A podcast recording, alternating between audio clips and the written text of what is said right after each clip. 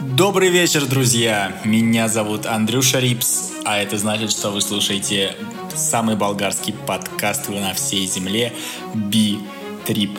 Вечер вторника, вечер вторника, а значит пора послушать очередные истории из моих уст. Во-первых, спасибо огромное всем за поддержку прошлого подкаста. Это был один из самых сложных выпусков вообще за все время, не считая первого – мы вложили в него очень много сил. Я, Саня Бурсов, подписывайтесь на него, и Сережа Тихонов, подписывайтесь тоже на него. Но я думаю, что оно того стоило, вам это понравилось. Сегодняшний выпуск будет на русском языке. Я вас больше не буду травмировать своим английским. Можете успокоиться. Выдохнули. Все. Пока английского не предвидится, продолжаем говорить на русском языке. Итак, погнали! Совсем недавно мне удалось погулять по центру города ночью, и знаете, это было странно, реально странно. Когда ты собираешься примерно в 6 вечера, в 7, там очень много народу, это был выходной, по-моему, в воскресенье, если я не ошибаюсь. Реально много народу на этом местном Арбате, я не знаю, как он называется, так и не выяснил. Но после 10 вечера, вот в промежуток между 9 и 10 вечера, народу не было вообще. То есть в центре буквально никого не было. Арбат просто умер. То есть мы с ребятами гуляли, нас была компания из 7 человек, и мы шли реально одни, не было никого. Делай, что хочешь. Это реально как-то странно. Где все люди, чем они занимаются? Я понимаю, что не сезон, нету туристов, но молодежь, где она вообще сидит? Причем все кафешки, которые там были, они все закрылись уже. Starbucks закрылся, это странно.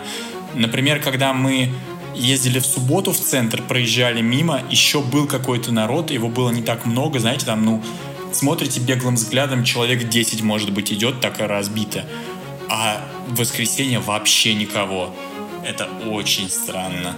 Довелось мне также выехать в город на национальный праздник. У них был День народных будителей 1 ноября. Вот у нас праздник в России 4 ноября, если я не ошибаюсь, если ошибаюсь, извините, а там 1 ноября, День народных будителей, это немножечко другой, они никого не будет, и это день тех людей, которые в начале 20 века продвигали болгарскую культуру и возрождали ее. Так вот, я ехал из своего университета в город, в кино, и я видел полицейских, которые стояли буквально через каждые 500 метров. То есть мне нужно сначала выехать в город, въехать в город, извините, и вы представляете, да, через каждые 500 метров стоит по 2-3 полицейских, чем ближе ты к городу подъезжаешь, тем их становится больше. На каждой остановке стояло по 2-3 человека, то есть если даже остановки рядом, там все равно стояли люди, и они также были на двух сторонах дороги. То есть когда у нас какие-то праздники проходят, у нас есть так называемое усиление, когда много людей, полицейских, Здесь оно прям вообще усиление усиление, их было очень много. Они не напрягали, то есть они не подходили, не смотрели на меня косо, ты не чувствовал себя, как ты знаешь, как в нашей стране, когда ты смотришь на полицейского и думаешь, что что-то натворил, тебе становится как-то не по себе, здесь такого нет. Ну, хотя, может, потому что я иностранец, и я просто не знаю их порядки, но фиг его знает, просто как факт вам говорю. И раз уж мы заговорили про органы правопорядка, я упоминал об этом в прошлом подкасте, но здесь я немножечко разверну эту тему побольше – мы с Андрюхой, с моим соседом, ездили в пиццу, которая находится рядом с вокзалом. Я стою, жду Андрюху, ко мне подходит мужик, обычный самый мужик обычной внешности, и спрашивает, сколько время. Я ему показываю на часах, сколько время, он что-то мне еще спрашивает, я не помню, и я отвечаю «не». Это была моя ошибка, потому что на болгарском языке слова «нет» нужно говорить «не». И он мне такой спрашивает, ты говоришь по-русски? Я говорю, да, я говорю по-русски. Мы что-то начинаем с ним переговариваться. В этот момент подходит Андрюха, этот мужичок с нами еще говорит, предлагает нам такси, мы говорим, не, не, спасибо, мы пришли в пиццу. Он нам показывает, где эта пицца находится, говорит, где еще есть получше пицца, и потом говорит, а вы, говорит, не хотите травы? Я такой, ничего себе, травы. Я говорю, нет, нет, нет, спасибо, нам ничего не нужно. Собственно говоря, как вам в прошлом выпуске Джан сказал, что трава была бы по-любому плохая. Она вся плохая, но там была очень плохая. И, кстати, когда я эту историю рассказывал другим людям, они также удивлялись и говорили, что к нам никогда не подходили. Видимо, все-таки у меня есть русский вид, хоть бы кто не говорил, не знаю, просто так получилось. Может быть, просто мы попали в ненужное время, в ненужном месте. Кстати, к вопросу о диалогах. У меня здесь и у всех русских, которые плохо говорят по-болгарски, проблемы с ударением. Вообще абсолютные проблемы с ударением. Чтобы вы понимали, если вы видите слово на болгарском языке, вы думаете, как его прочитать. Вот вы читаете его, и надо нужно ставить ударение прямо наоборот. Потому что в ином случае вы ошибетесь. Например, здесь есть остановка «изгрев», которую я постоянно называю «изгрев». Хотя на самом деле она «изгрев». Курица по-болгарски будет «пиле», хотя правильно говорить «пиле». И даже слово, которое у них обозначает глаза, у нас это слово «очи», у них очи — это глаза. У них не очи, у них очи. То есть настолько все тяжело, что ли. То есть с ударениями вообще беда здесь. Лично для меня, для моего соседа Андрюхи, потому что он тоже болгарский знает гораздо лучше, чем я, но путается в ударениях. А, кстати, у болгар проблемы огромные с русским языком, с падежами. Они прям боятся русских падежей. Джан, кстати, учит русский, и он говорит, когда начнутся падежи, будет просто жопа. Наверное, для иностранцев это тяжело, я не знаю. Видимо, это тяжело. Хотя некоторые говорят, что им даются падежи легко, а, собственно говоря, русский язык для них не сложный. Но мне кажется, это вопрос восприятия, кому что лучше дается. И, кстати, раз уж я упомянул курицу, немножечко поговорю о еде. Я не попробовал здесь все. Национальное их блюдо называется таратор. Это по типу нашего кваса, только исключительно на молоке, которое немножечко заквашенное. Я боюсь это сделать, но я, может, соберусь силами и попробую ради вас, расскажу, как это на вкус. Но что здесь клево, так это суп есть, он называется топчата. Похож на наш с фрикадельками, только туда добавляется еще молочная закваска и какие-то особые специи. Вот эти специи, они кладут почти во все мясо, вот в супы, а ну знаете, я даже не знаю, как передать. Очень вкусно, прям такой вкус болгарский, что ли. То есть, если я теперь попробую блюдо какое-то с этой специей, я точно скажу, что оно было сделано в Болгарии. И у них здесь очень вкусный хлеб. Хлеб прям похож на тот, который у меня дома в городе Владимире. Всем привет, кто слушает меня из Владимира. Вы понимаете, о чем я говорю. У нас самый клевый хлеб, блин, где я только не пробовал его, но вот у нас он не знаю, очень мягкий, очень вкусный, его приятно есть. Здесь то же самое. Я прям кайфую от хлеба, реально. Ради хлеба можно приехать в Болгарию и покушать с даже не знаю, чем сыром, потому что они все любят сыр с сыром покушать. Что здесь невкусно? из чего я пробовал, это сосиски. Сосиски я попробовал, наверное, все, которые есть в нашем магазине, который располагается рядом со мной. Они невкусные абсолютно все. Какие не пробуешь, и дешевые, и дорогие. У них какой-то очень странный привкус, ты ешь и думаешь, блин, ну это вообще капец. Оно просто как бумага. Даже не такая бумага, знаете, как в России, когда ты покупаешь дешевые сосиски, они прям вообще бумажные. Но здесь какой-то у них очень привкус неприятный. Я не знаю, как это передать, но он невкусный. Кстати, еще невкусный чай местный. То есть не какой-нибудь там Гринфилд или Ахмат или что-то такое он здесь есть, но он дорогой. А вот прям их болгарский, который там называется как-то, он стоит за 20 пакетиков примерно рублей 50-60 примерно. И он тоже такой себе, знаете, ну, если его разбавить там водой, добавить сахара, что-нибудь такое еще можно пить, но в целом он тоже невкусный. Хотя я не знаю, я не пробовал наши российские чаи, я в основном пил вот всякие ахмады и прочее.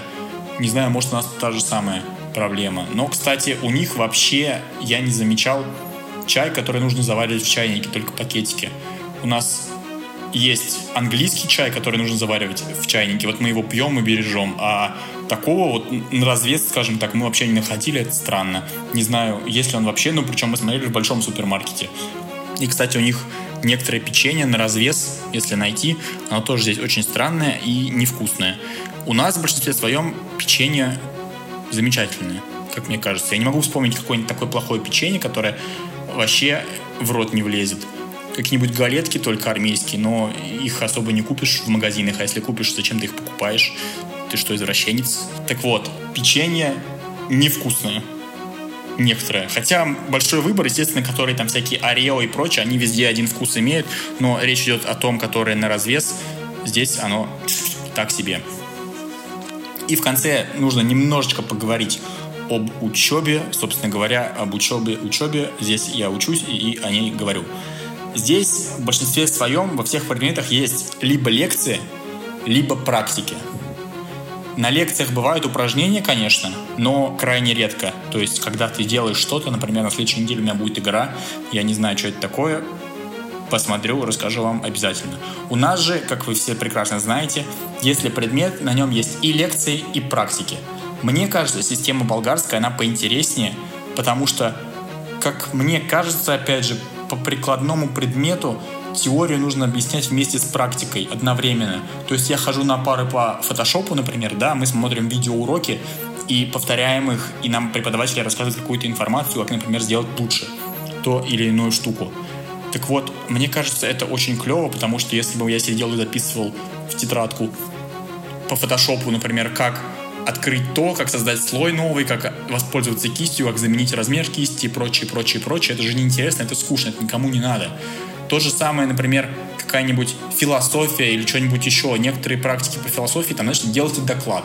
Рассказывайте доклад, вы нашли в интернете, нафига это надо, я не понимаю. Тогда уж лучше долбите одну теорию и учить, потом сдавать экзамен, что-нибудь такое. Потому что есть, конечно, предметы, например, программирование, где нужны знать теоретические основы, и без теории ты не сможешь практикой заниматься, а без практики теории, то есть это взаимосвязанные. Ну, такие комплексные предметы, естественно, нужно преподавать так, как у нас.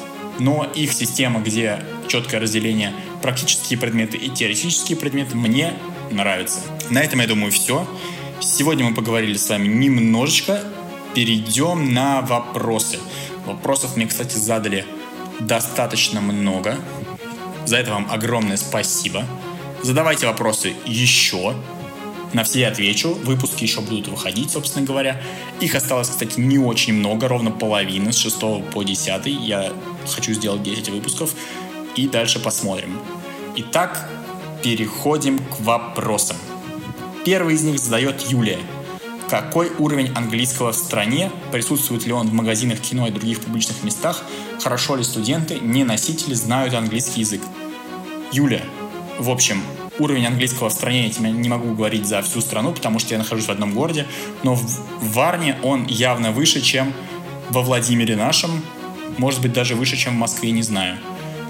Почему? Потому что здесь туристический город, сюда очень много туристов приезжают, поэтому на английском языке разговаривают кафешки, как ты вот спросила, например, кафе, публичные места, магазины, да, здесь разговаривают. Я, например, билет покупал на английском языке, хотя я научился покупать билеты в кино на болгарском языке, чтобы было попроще людям. Владелец кебаба тоже, например, английским языком владеет. То есть здесь нету такого, что ты, например, придешь в какой-то магазин или кафе, и тебя не поймут на английском языке. Мы сидели в центре в кальянной, в баре. К нам подходил официант, и прямо нам давал английское меню, с нами говорил на английском языке. Если мы говорили ему что-то по-русски, он говорил, что он не понимает, и правильно. Кстати, то же самое было в пицце, когда к нам подошел официант, он предложил болгарское меню и английское меню. Я взял английское, Андрюха взял болгарское, ну, как бы каждому свое. Хорошо ли студенты, не носители знают английский? Лучше, чем наши. Я думаю, что лучше, чем наши, хотя, да, все-таки без хотя лучше, чем наши, потому что у них здесь больше практики. Летом приезжают туристы, кто здесь живет рядом, они с ними общаются. Если студент знает английский язык, он с тобой будет обязательно на нем говорить, ты все поймешь. Если он не знает английский язык, естественно, ты не сможешь с ним говорить. То есть тут как бы, как мне показалось, либо человек очень хорошо знает английский язык, либо он его не знает вообще. Какой-то середины не дано. Хотя, может, просто есть такие люди, они со мной просто не, не говорили. Бывает. То есть уровень английского общий выше, проблем никаких нет. Как-нибудь тебя да поймут. Старшее поколение на русском, младшее поколение на английском языке. Проблем нет. Следующий вопрос задал Юрий. Привет, расскажи про твою идеальную модель преподавания. Кстати, мы затронули эту тему, как раз он задает в тему. Тему, тему Е. Сильно ли сказывается влияние безответственных учеников, если бы платили заработную плату не за количество проведенных часов, а за то, насколько крепкий специалист вылез из-под крыла учителя? Мотивировали ли тебя материально преподаватели, помогавшие тебе с научными докладами в ЛГУ? Знаешь ли или как думаешь, есть ли такая система в своем болгарском вузе? Хороший вопрос, на самом деле сложный. Я сидел, думал над ним перед тем, как записывать этот подкаст. Мне кажется, сильно ли бы влияло на качество заработной платы, такой вопрос ставить некорректно, потому что всегда есть те, кто не хочет учиться, непонятно зачем они пришли в ВУЗ. Они не ходят на эту пару, и получаются из них не очень специалисты. Поэтому, естественно, зарплата у преподавателя была бы меньше, но это не зависит от его профессиональных качеств. Мне кажется, при оплате труда преподавателя нужно исходить из того, что он специалист хороший или плохой. То есть нужно оценивать умения в первую очередь преподавателя, а не студента. Конечно, это интересная система, когда смотрят не сколько он часов начитал, как сейчас, а насколько хорошие у него получились студенты. Но если, например, группа, где 15 студентов, и из них вышло, допустим, 7, половина ровно, да, хороших, прям специалистов крепких, и остальные 8 оказались слабыми. Или, например, группа, где 30 человек, из них 15 вышли специалистами крутыми, а из, а из других 15 вышли так себе. И там, и там половина, но по факту 15 человек это гораздо, это в два раза больше, вернее, извините, чем 7. То есть, не знаю, мне кажется, то, что сейчас так платят за часы, это правильно. Другой вопрос, надо ли студентов проверять, что как они ходят на пары. Мне кажется, нет. То есть, не хочет он ходить на пары, ну пусть не хочет. Конце сдает экзамен, как и все, может даже больше то, что он пропускал, тоже на смотрение преподавателя. Мотивировали ли материально преподаватели, помогавших тебе с научными докладами в ЛГУ? Нет, я не думаю, что как-то мотивировали, вряд ли вообще мотивировали. То есть есть какие-то требования к преподавателям, которые должны сдать определенное количество статей, чтобы подтвердить свою степень, там, докторскую, например, или профессорскую, какую-то еще. Поэтому они занимаются научной деятельностью. Кто-то этим не занимается, кому-то это не интересно. Я бы мотивировал, да, потому что Статьи научные писать действительно интересно, ребята. Кто учится сейчас в вузах, пробуйте, делайте. Это реально круто. Развивает тебя со всех сторон. То есть ты начинаешь понимать в своем предмете гораздо больше своей предметной области, в которой ты учишься. Естественно, потому что ты будешь писать по ней. Какие-то новые тенденции узнавать и писать, и писать, и писать. Не обязательно писать очень много. Зачем? Сделать несколько статей в месяц, например. Там две статьи в месяц, небольшие э, студенческие, там допустим, на 4 страницы. В этом нет ничего страшного. Подойдите к своему научному руководителю, подойдите к преподавателю на своей кафедре, подойдите к своему заведующему кафедрой и скажите, что вы хотите заниматься научной деятельностью. Это круто. Это круто, это реально интересно. Я бы мотивировал, конечно, отвечая на твой вопрос, но не знаю, как эту систему создать продуманно, что ли, да? И последний твой вопрос, знаешь, как думаешь ли, если такая система в твоем болгарском университете? Я знаю, что в болгарском университете, вот здесь в Варинском университете пишут статьи, также пишут статьи, но насчет мотивации за научную деятельность вряд ли такое здесь есть. Я вообще нигде не слышал, чтобы, например, кого-то мотивировали материально за научную работу. Мне кажется, это нужно быть либо супер крутым ученым, либо, либо только во сне такое бывает и в сказках, и в мечтах. Идеально было бы, да, представляешь, ты пишешь научные работы, тебя мотивируют рублем. Ну, хотя я получаю повышенную стипендию за научные работы, но я не преподаватель, и что судить преподавателей и студентов — это совсем разные категории. Так, ладно, немножко уже заговорился, давайте переходим к следующему вопросу. Следующий вопрос задает Настя. Расскажи про самый запоминающийся день или, может быть, момент в Болгарии за прошедший месяц.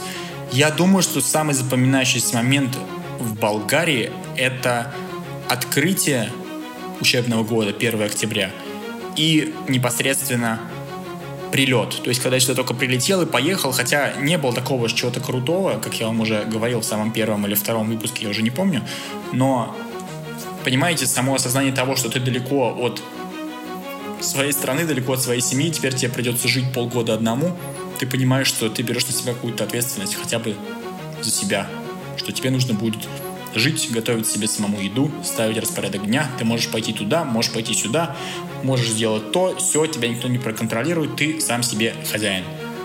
Это было клево. И 1 октября открытие мне понравилось, потому что был концерт неплохой. Я познакомился с новыми людьми. Очень понравилось, вот это запомнился момент, когда мы сидели в аудитории, нас было очень много, и там были ребята из Казахстана и и девочка из Узбекистана, и там еще другие русскоговорящие люди, и нас было в большинстве, и мы говорили на русском языке, это было достаточно забавно. Ходили из одного. Тут большой корпус есть, есть, есть несколько маленьких. Ходили из одного корпуса в другой вместе. Я почему-то ходил с болгарской группой, мне все объясняли на болгарском, я ничего не понимал, но не суть, ребята ходили с английской группой, и ты ходил от одной группы к другой. Короче, знаете, как вот почувствовал себя вновь первокурсником, когда ты ходишь и не понимаешь, куда тебе нужно идти. Вот это было прикольно.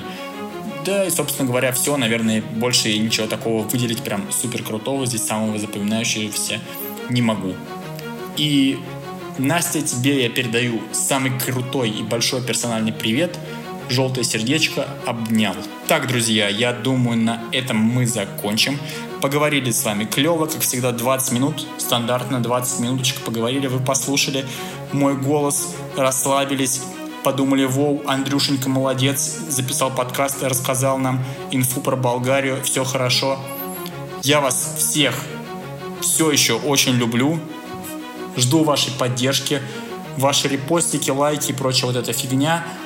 Обязательно задавайте свои вопросы, они нужны, они нужны, потому что продлеваем выпуск, 10 минут говорили, отвечали на ваши вопросы, можем говорить еще больше, я могу и говорить еще больше. Спасибо вам еще раз огромное, что остаетесь со мной. С вами был Андрюша Рипс, болгарский подкаст Битрип. Закончился шестой эпизод. Всем пока!